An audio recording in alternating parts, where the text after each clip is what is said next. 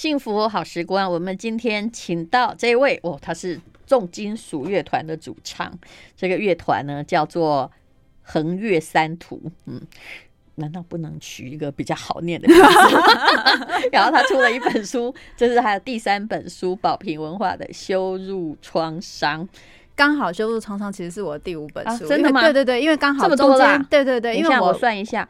哦，因为关系黑洞是另外一家出版社出的，哦、对对对，然后再加上中间还有一本，他们都说你应该，哦、然后后来的过度努力跟羞辱创伤这样，有四本是在保平，对对对对对对对对对，其实你这个书名都取得挺好。对，我现在看到了，他们都说你应该。对对对，嗯、就是基本上说书名也都是我自己取的，我也是一个小小控制狂。应该说，嗯。其实你这些书名都还蛮反映人们的心声，嗯，又、嗯、或许是像刚刚就是淡如姐问嘛，我长大过程大家都会带着一点伤，可能这一些写的这些东西，其实也都是我自己经验到的。身为一个女性，嗯、然后身为一个就是可能在求学的过程中看起来好像是很优等，嗯、可是其实有些时候是不太开心。我在念书最开心就是高中那三年，嗯，其他时间都还好。特别是小学是非常，啊，你在北一女还可以开心哦。我觉得在北一女，我那时候每天都在跟教官对抗，然后常被抓去，非常不开心。可能是，可能是我们那时候教官也不太可能不太管我们，但我觉得一个很大原因是因为我在一个班级是。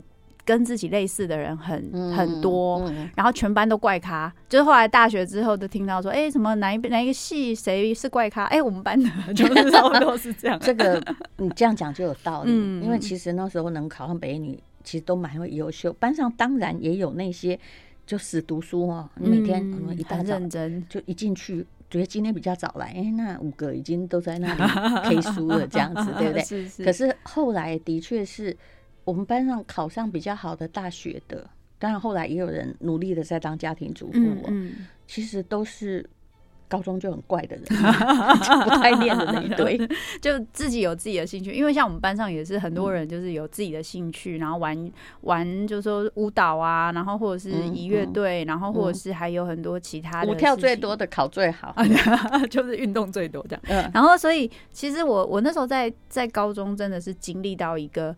以前你总是会被贴标签，你你成绩好，你也会被成贴成绩。你在那里就不特殊啦，对对不对？然后你可以很尽力，也没有什么成绩好，因为你只要稍微一不努力一下哈，我可以从第五名滑到第五十名，对对，最后一名都很容易，就是那种上上个对上个什么上一次是第一名，这一次是最后一名，这种也是常有。所以我那个时候觉得在在那个地方，因为我我自己一直以来，特别是我从小学的经验，就是我常常会因为我的表现被攻击，就是。请你长在台南，台南人比较注重女生的教养与规矩。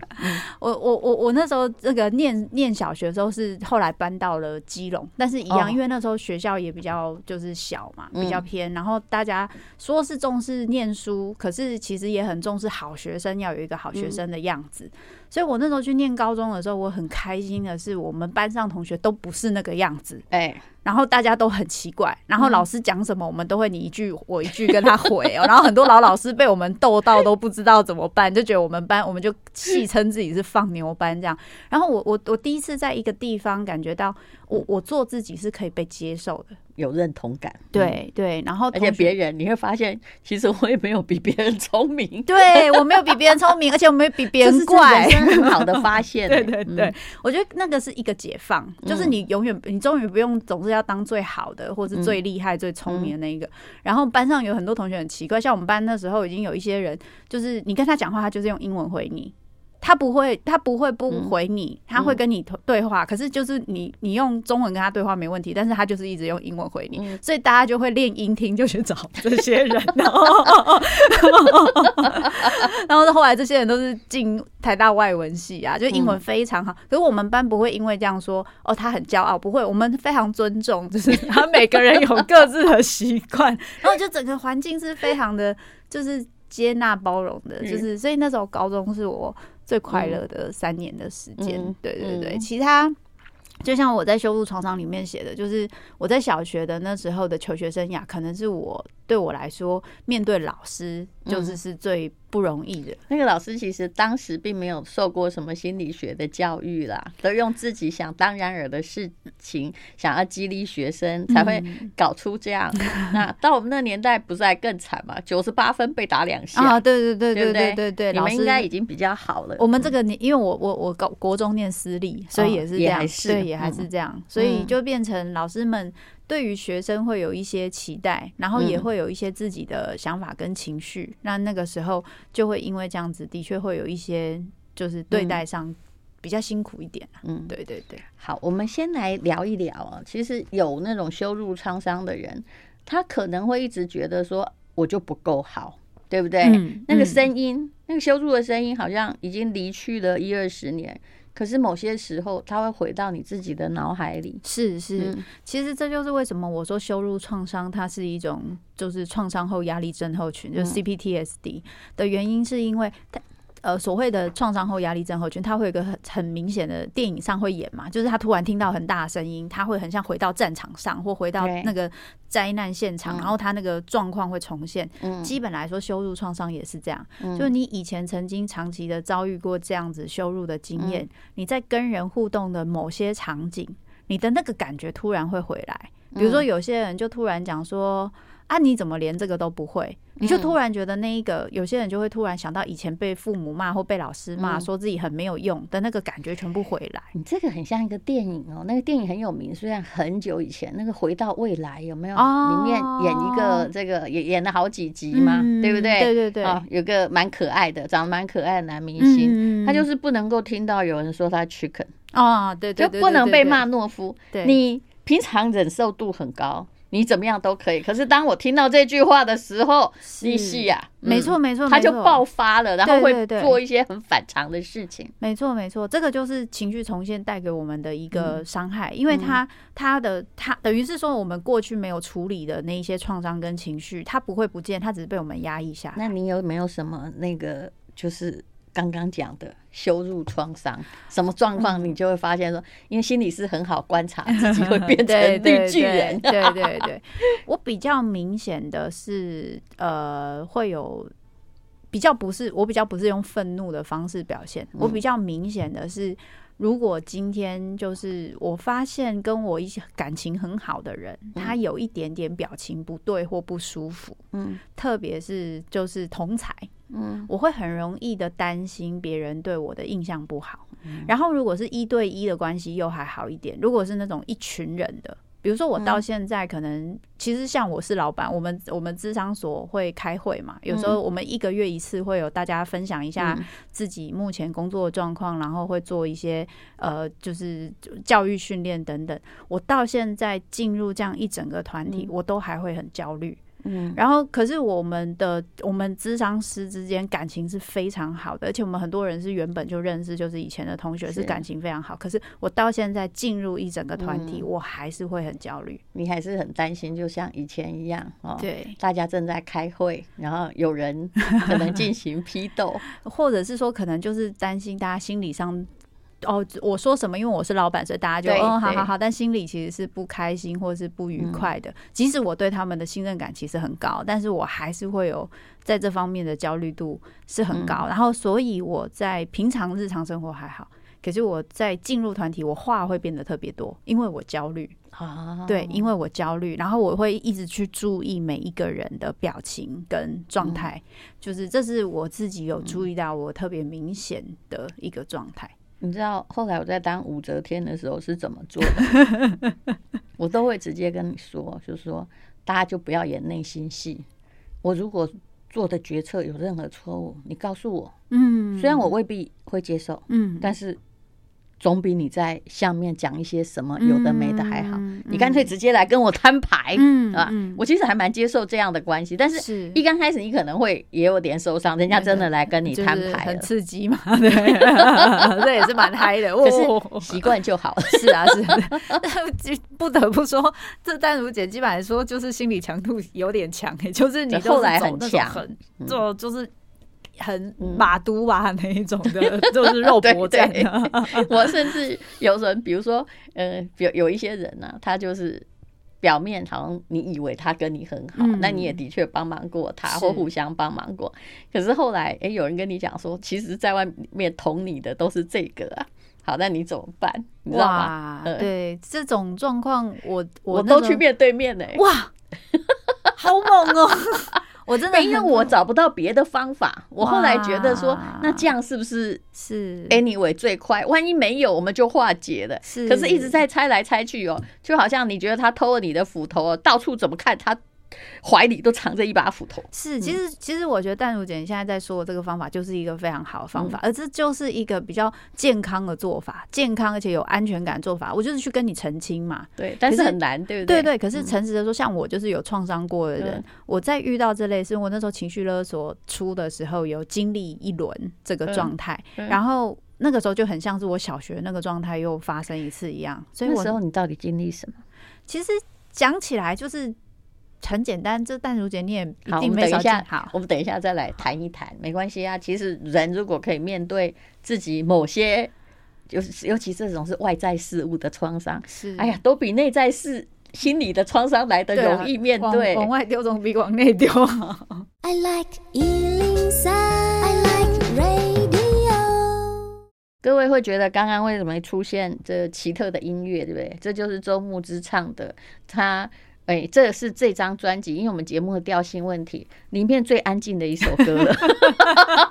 我有我有认真的给他听完，对不对？对对，出双花。对，对对。先来说一下这个这首写的是，呃，写的故事其实是一个女性，她在等，她就是她以前就是她以前是一个艺旦，然后呢，她喜欢的那个男生有恋情的那男生去日本，嗯，当就经商，就那时候因为在二战嘛，所以他的船沉了。所以这女生以为这男的已经死了，然后她后来就再嫁，就是因为那个时候不是女生没有没有结婚，她就会变孤魂野鬼嘛。嗯，所以她为了那个，她后来就被一个富商就娶做小妾啦。嗯，啊，结果那个男的等来啊，一个魔戏。嗯，然后但是在在这个过程中，女生她后来就发现，但是没办法，两个人就是已经已经没有办法在一起，所以她那时候就是在想着这个男生，然后想着自己的命运，然后觉得自己没有办法选择，然后觉得很难过的一首歌。你应该把这个故事写出来啊，再结合一些，这应该说是日剧时代的背景，嗯，对不对？嗯，这样的话就。写一本小说，然后你让你先生再翻成英文，可以推到 别的地方去。然后你们的乐团不是会去比利时表演嘛？对不对？就更有戏剧的那个有对啊，就人家还是喜欢一整个故事。是啊，哎，我这么无聊，还帮人家出行销的主意。好，这周牧之很可爱，他。其实是学传播的，但后来呢，哦，就变成一个心理智商所的所长，然后又出了几本非常非常畅销的书。那么，呃，哎，我们刚刚谈到了那个羞辱创伤嘛，嗯嗯嗯，也就是，嗯，在这是有刚刚哦，你讲的是遇到。就因为小时候的那个，对对对，然后会有一些老师叫你批斗的时候，对，然后会有一些经验，然后就会让嗯，那你遇到的来咨询的人，当然我们不能够说人家的姓名，是是是，大部分很多的心理问题都是那个时候造成的，对不对？其实我我觉得这一件事情就是我。刚刚就是淡如姐在说我出书的书名，我都说我都是自己想的。原因是因为我一直觉得我们台湾的文化里面有一个一个伤痕，一个集体的伤痕一直存在着。然后那个存在它一个伤痕，我一直很想找一个东西去把它指明出来。它是而且它会有一个固定的形式，很像抓交替，有没有？就是他会这个人被这样对待之后，他也会这样去对待他。是，所以就是像从情绪勒索啦，然后你那时候遇到什么事？因为你你那个是你的第一本书，对对对，你不了了不起耶，就跟张曼娟一样。第一本书就畅销，这怎么可以比呢？怎么能这样比啊？完全不能这样比。不会了，曼娟一定会觉得，对对对，就这样嘛。人家他真的第一本书好畅销，他第一本超畅销，我这个还是没有没有比得上这样。但你遇到了什么样的事情？其实那时候就是我在接很多很多个案，然后呢，那时候很多个案他们就是可能是因为忧郁症啊，可能因为呃躁郁啊、恐慌很多原因来，可是后来发现他们都觉得我受到情绪勒索嘛。哦，他们不知道那叫情绪勒索。所，其实是那时候是不知道的，而是你就发现他在一个张力非常大，然后他不能做自己，不能按照自己的感受去表达的一个关系里面。然后如果他要维护自己的需求，或是要做到自己的需求，他还会觉得他对不起国家、民族、社会啊，他很不孝啦，欸、对对很不对啦，嗯、这样子不行啦。去喝自己喝杯咖啡、看场电影，是他都觉得他是个不尽责的母亲、欸，是是是，对不对？对，而且还会来批评你。像我也是这样啊，是哦。我后来啊，这这以后再讲，没有讲，就就真的有的人真的很扯，而且你知道吗？这些人很可能就在你旁边，嗯，然后弄了一个化名来诋毁你，嗯，因为他们觉得你只是，比如说星期六自己出去跑步，嗯，而没有带着小孩，嗯，那就是不应该的，该死，就是不是好妈妈，对，就是纠察队很多，对对对。我在羞辱创伤里面也有提，因为我自己那时候在情绪勒索出书那个时候遇到。两种就是批评的状态，嗯、一种状态就是对于呃我们就是出书的人有很多批评，嗯、哦，你们出书然后造成社会对立，然后什么？啊、对对对对对，然后呢，我的小孩现在都不接家里的工作了，因为就 是他说我情绪勒索之类，你就是写这个破坏家庭关系，哎、这种恼羞成怒对但是这种其实还好，因为这种是我大概可以理解跟跟呃。去处理稍微可以处理，但是那时候因为数量太大，所以其实打击也是有点大。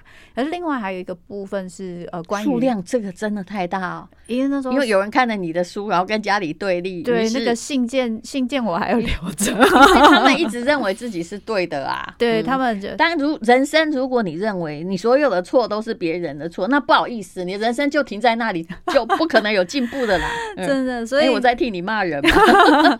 然后，而且因为我我。我本来就那时候就是会比较对自己没有信心，所以我那时候就一直觉得说，是不是我真的写错了什么？然后另外还有一个状况是，我有在智商界有很多支持我的人，但是也有很多。就是不了解我、攻击我的人，然后也有一些人他完全不认识我，嗯、他就会到处去跟别人讲说，我就是网红啊，我的专业能力很差，啊，嗯、我就是只是靠一本书红啊，嗯、然后什么抄袭别人、模仿别人等等。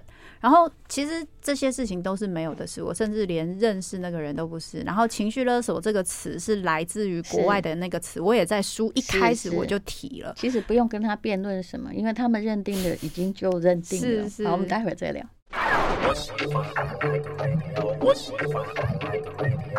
好，我们今天请到了周牧之哦。等下我他的每一本书我几乎都看过了，因为我看了三本，所以我就以为他就出三本。因为因为我那有些有些书的确他不是，因为关系黑洞是连着出，然后对对，他们出你应该就是出比较久这样。好，没问题，那个我会慢慢找来看。但是我下次寄给你。我我觉得本来就这样，但是你一旦一畅销的时候哦，就。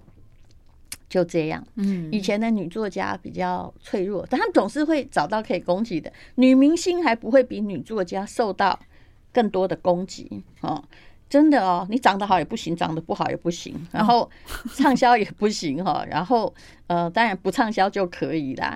嗯，我我知道我之前的前辈，不要说我自己，他就就受到的攻击，就其中有一位非常畅销的女作家，嗯。他东西很畅销，嗯，不要讲是谁，嗯、可是我很清楚，多少年来他没有走出他家那道门，嗯，你知道吗？嗯，然后有一次，在我认识他先生，他先生跟我说：“你帮什么做的一个专辑，去巴厘岛那个 villa 多少钱？什么？其实他们家很有钱，嗯，我就跟他讲了，他真的几十年来第一次订出去度假。”其实我那时候心里好心疼哦，嗯，也就是说，一个前辈作家，他因为很畅销，你知道，我文坛的人攻击起来人是真厉害，就他的心理创伤到他连出国度假，明明你这么有钱，要是我就在豪华游轮上 happy 啦，可是他就好不容易走出去一次，嗯、你知道这多大心理创伤？对，对，所以我们脸皮一定要很厚，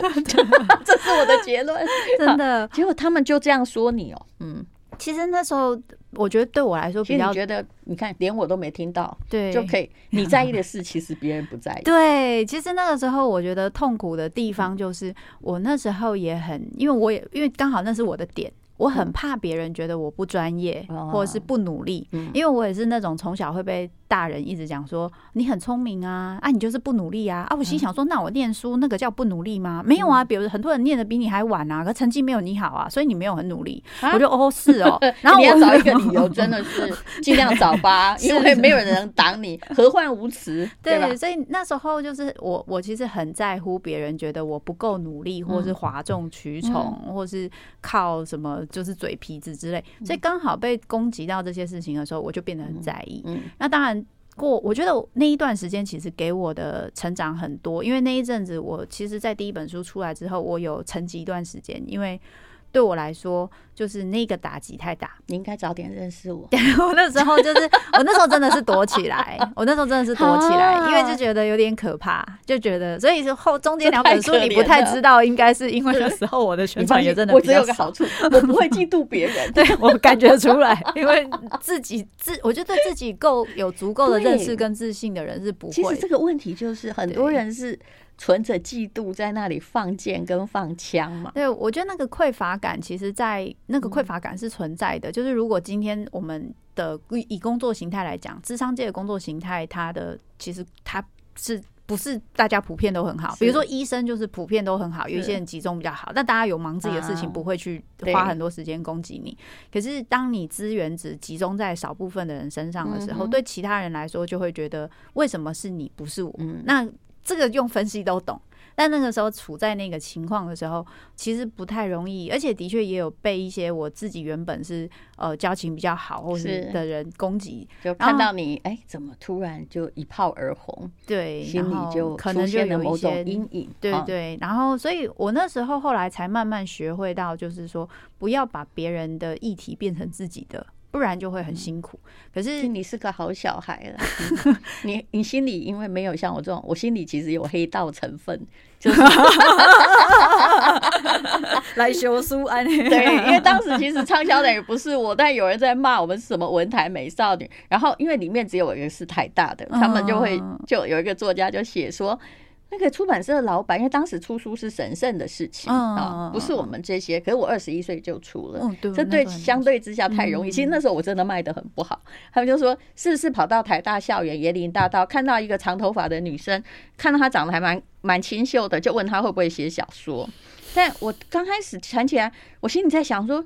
其实这也是一种赞美啊，所以我回嘴，你知道，他们都知道，侯文勇跟张婉娟知道说，所有的人非常，哎，明明你也不是主角，你敢回嘴的，因为你你说到我的学校了，就是就是就只有我而已。后来发现说，他说那个黑道性格本来就藏在你的心里面。后来我最近觉得说，求求你再说我一次好不好？说我是文坛红唇组，你知道，那是一个好骄傲哦，特别是我们。已经不青春之后，超美的这种赞美，就是其实很棒。其实我我觉得这这件事情真的很很有趣，就是在遇到之后，其实是可以重新去思考自己的一些状态。但是的确在那一个当下是觉得，而且那个时候是很多人会留言，就我写一个文章，他可能文章都没看清楚，他就会来骂我。我也到现在我还常遇到、啊对，我有看你的粉丝，我就每次看你回话，我都想哇，好聪明！我下次真的，你有看到我？有，我超猛的、啊，我都想你。回话都超猛的，比如说动不动不管写什么，你都来在乎说啊，这个什么我的脸呐，然后不然就是来在乎说晚晚上发完应该是贴面膜，干嘛贴一张这么美照片？你之后说我我都回，这是我的事情，要不要你也贴一张照片给我？我超敢的，但我说话一定不会骂脏字。对对对，我有看，我那时候在看你回都就想哇，这个好棒，我要学起来。真的，因为我觉得。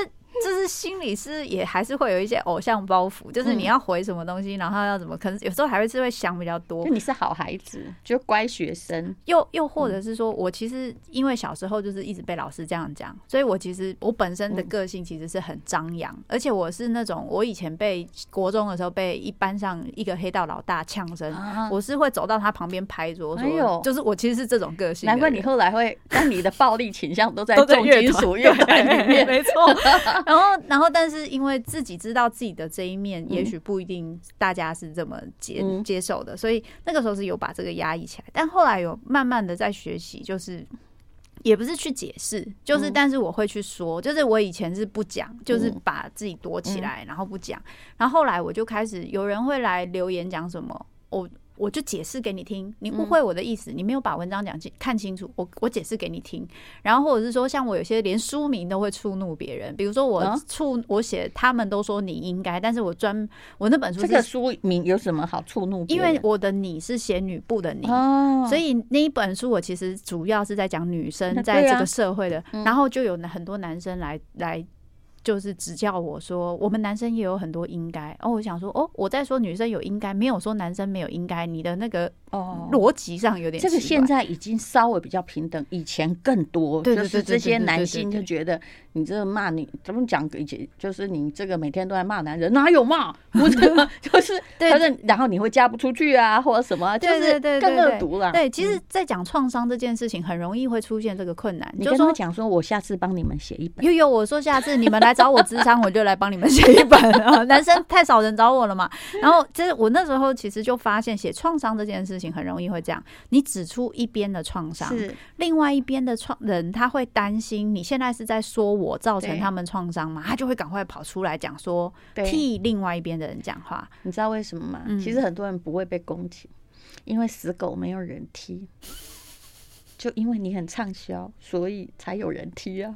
嗯，我就这样子，我觉得很很觉得突然安慰很多。你下次如果想躲起来，不想写书时，你就打电话来找姐，没问题。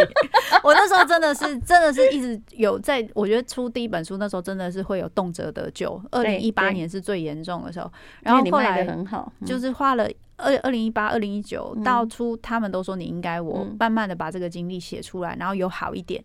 然后到出我出过度努力这本，其实就好很多。嗯，但是过度努力也有被人家骂，就说对，这就是他们就是说，为什么要说过度努力？就是努力不对吗？之类的，就是难道不要？大家都看书名而已，对不对？对对对。所以其实这是一个蛮对我来说蛮有呃，就是一些一些有一些有一些经验啦。对，其实我我。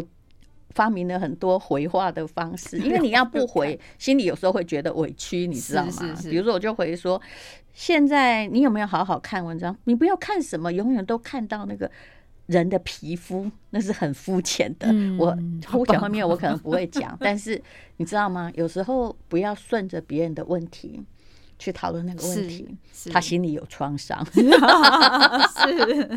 好，待会再聊。I like 103, I like radio. 幸福好时光，我们今天访问的是周慕之，他出的书是宝瓶的羞辱创伤。哎，真的有人被人家这样说，养你真辛苦，养条狗都比你好，你是垃圾场捡回来的啊！你你真是个很烂的人。嗯，有来，我们有时候会说老跟说老公说，我想把猪狗丢打，还嫁给你，这样算不算羞辱？但是我觉得这一个东西真的还是这句话，就有点像是夫妻间他们讲话的态度跟，因为有时候是情趣，然后我紧张狗丢配上你的。某种语义可能会让他更恶化。他说，比如说我我亲像勾掉喇叭，有讲啊，我就爱讲个喇叭 之类的，然后就就可能会变成一个很好笑的一个一个对话。可是现在在说的，的确是像刚刚那个，就是可能是包含了有一些愤怒的情绪。然后，或者是说有一些嫌弃的、轻蔑的口气，那个东西的，有些话也还是不能随便乱讲。就好像我常常阻止别人说：“啊，你有几个小孩？有三个。”啊，那他就会说：“哎，这第三个是 gay 呀啦。”嗯，哦，这个就真的知道对，你不要乱讲，你在开玩笑也不行哦。是，我就是常常这样。是，你知道，因为我自己家里发生过很类似的事情。后来呢第三个果然不在了。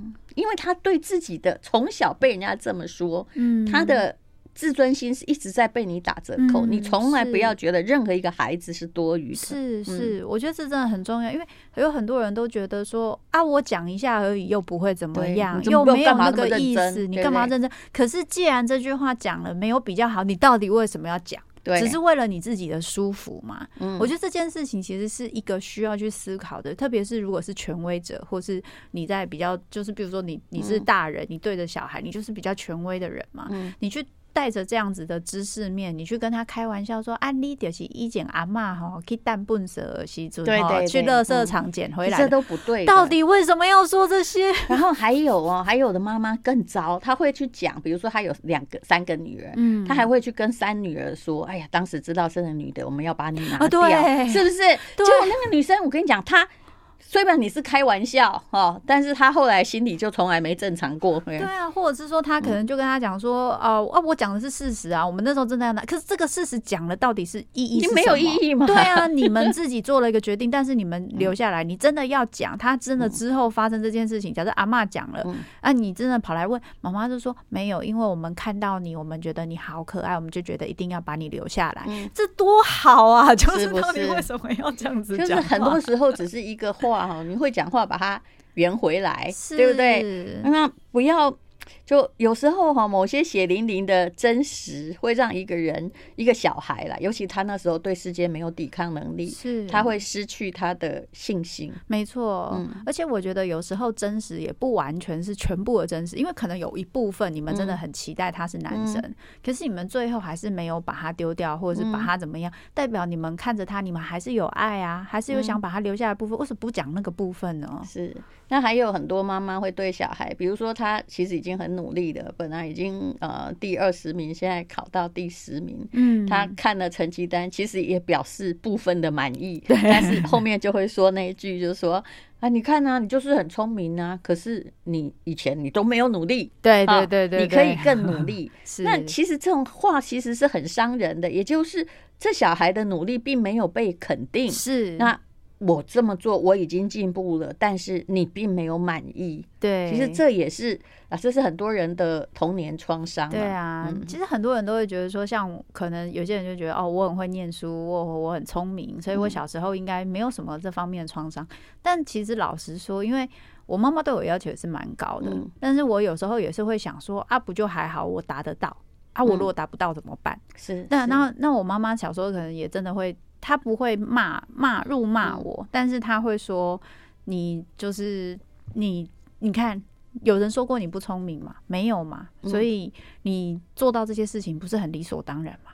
然后我那时候就一直在想说，可是有的时候跟聪不聪明无关呢、欸，要做到这些事情，有时候还是有点难度。妈，不然你来，我心里也是会这样想。你只有心里嘛？我都直接讲，你都直接讲，直接讲就是我跟我妈关系有一阵子很破裂的来源。比如说，他很妙，他看到哎、欸、隔壁有个小孩，他可能是全家移民美国，暑假回来探亲，他就会说：你看，你看人家那个英文作文哦写的多好。嗯，我心里在想，你知道我们那时候国中一年级才学 A B C D，对不对？对，我们这还在 How are you 嘛，对不对？对。然后我就跟他说：“啊，你哪他搞哈？那你也去美国啊？你自己去你美国念个博士，我现在也跟他一样好啊，你信不信？”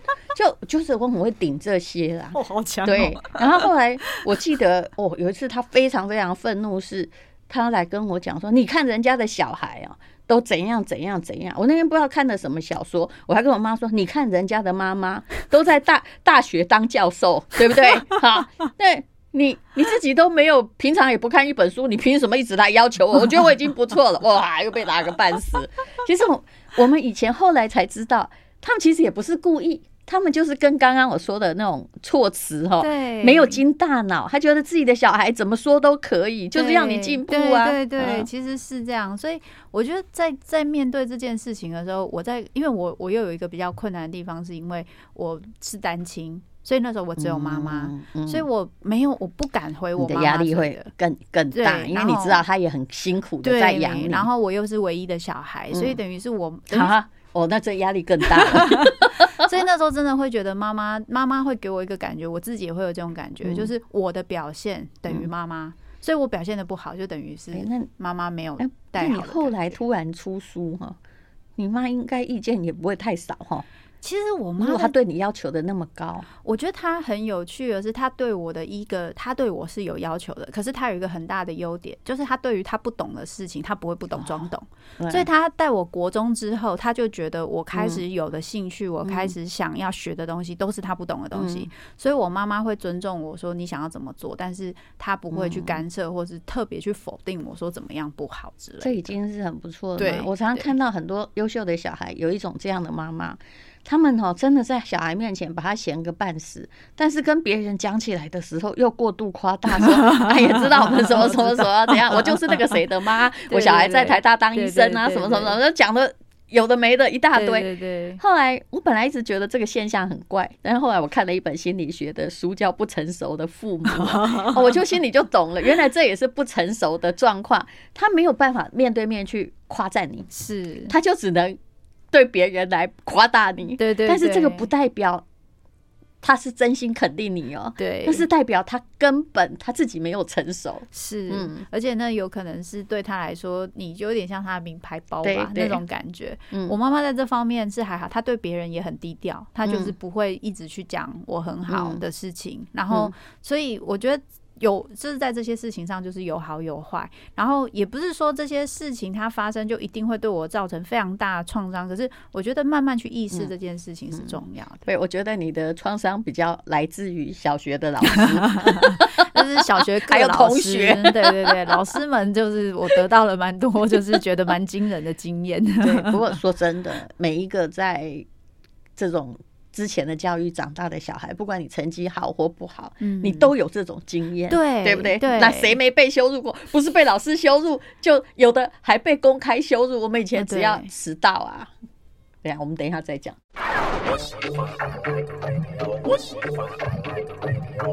刚刚跟这个周牧之讲到那个北一女的问题啊，他现在开的是新西心理咨商所，然后刚出了一本书《宝瓶文化的羞辱创伤》。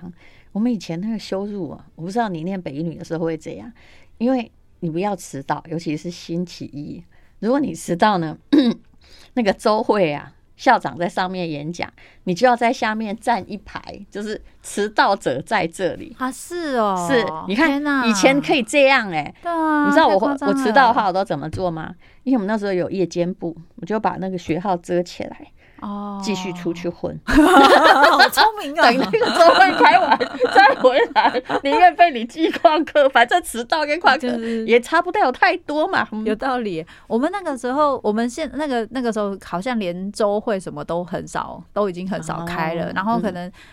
就是大概教官他们也觉得管不动我们这些小孩，然后我们这些小孩也蛮屁的，所以对，没你没有在戒严时期成长，像我们这种，我我们当时羞辱我们是一个非常理所当然的事情。对，那个时候的规矩很多，然后我们我们这个年代的确就稍微好一点，但我觉得其实真的，我念了那么多所学校，我真的觉得。北一女在在我那个年代算是相对就是校风蛮开明的，对，那时候已经变愉快了。对对对对对对对。然后其他的话就是学校，我觉得对于学校跟跟父母来说会有一个压力在，就是这是我在写羞辱创伤，不是为了要责怪父母或老师的一个原因，是我们有一个压力在，就是说父母也会有个压力，就是我把小孩送去学校，我一定要跟老师讲说，你就尽量教。哎，打也可以啊，这样子才叫做父母很尽责，没有讲到那个钢琴老师还是对不对？对对对对呀，他们以前就拿了一根那个戒尺还是麻将尺，有没有？弹错就打下去？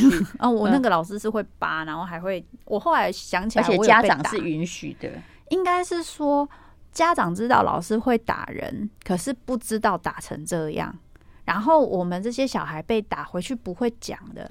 因为我们会觉得很丢脸，家长会说应该的。对对对对对，那会二度创伤嘛，就是一个是说我们觉得说是自己没弹好，我们也会觉得说啊，就是我们自己没弹好才会被打嘛。嗯，那也会想说回去跟家长讲，家长不会站在你这边，然后会说啊，你就是无弹好啊，啊，你就是无用功啊，老师开给你拍啊，你熬盖就爱弹好啊，老但是会这样讲嘛。后来被打的那个小孩有变成钢琴家吗？没后来没有联络了，但是我觉得不太可能，真的，因为连我自己对于学钢琴这件事情心情都很复杂，是因为我也学了很多年，因为我也有被打，我主要不是因为听力，我是就是弹琴，我就很讨厌练爬音，我就觉得那个好无聊啊，每次练不好就被老师揍，然后然后那真的是老师是会把你整个拿起来摇晃，然后会打巴掌，这种是真的会这样。然后，所以应该只有以前可以这么干，真的，真的，现在早就够了。对对对对对，就是现在我只要听到大一点的声音，我其实就会担心对方就会打我。其实这个阴影是在的，就是马上会担心，你会想躲，你会怕对方的手会过来。这个这个状况是在的。嗯、我那时候不知道为什么，我后来才想起来，原来是那那个时候被钢琴老师打成这样的结果。对对对对，对。好，所以你你看看哦，拜托啊，教育其实我们是要辅导孩子，但是不要这样子让他们以后哈、其实你会发现。后来到心理咨商所的很多问题，想一想也都是童年的时候的一件小小事情，是对不对？是，是，嗯。而且有些人就会开玩笑说，会去当心理师或是念这方面的，大概心里都有一些状态。我我觉得这样子说是是，其实是对的，是对的。对，我觉得是对的，因为你会想有的障碍只有他自己看得到。对对，而且你因为想要解决那个问题，你才会对这些东西产生兴趣嘛。可是我觉得还有一个很大理由是。其实，在这个世界上，没有人没有创伤。嗯，然后只是每个人在学着用自己的方法去度过或去修复这个创伤。对，然后只是在念心理智商的人，我们比别人有多一点点的余裕，或是多一点点的被允许，可以去看这个伤，然后去修复跟去讨论。至少创伤可以不要遗传吧，对不对？不要进入我们的 DNA。但是我也看到很多人，就是他不断的在遗传他的创伤。嗯，的确是。好，这是周牧之的羞辱创伤。今天非常谢谢你，谢谢谢谢淡如姐。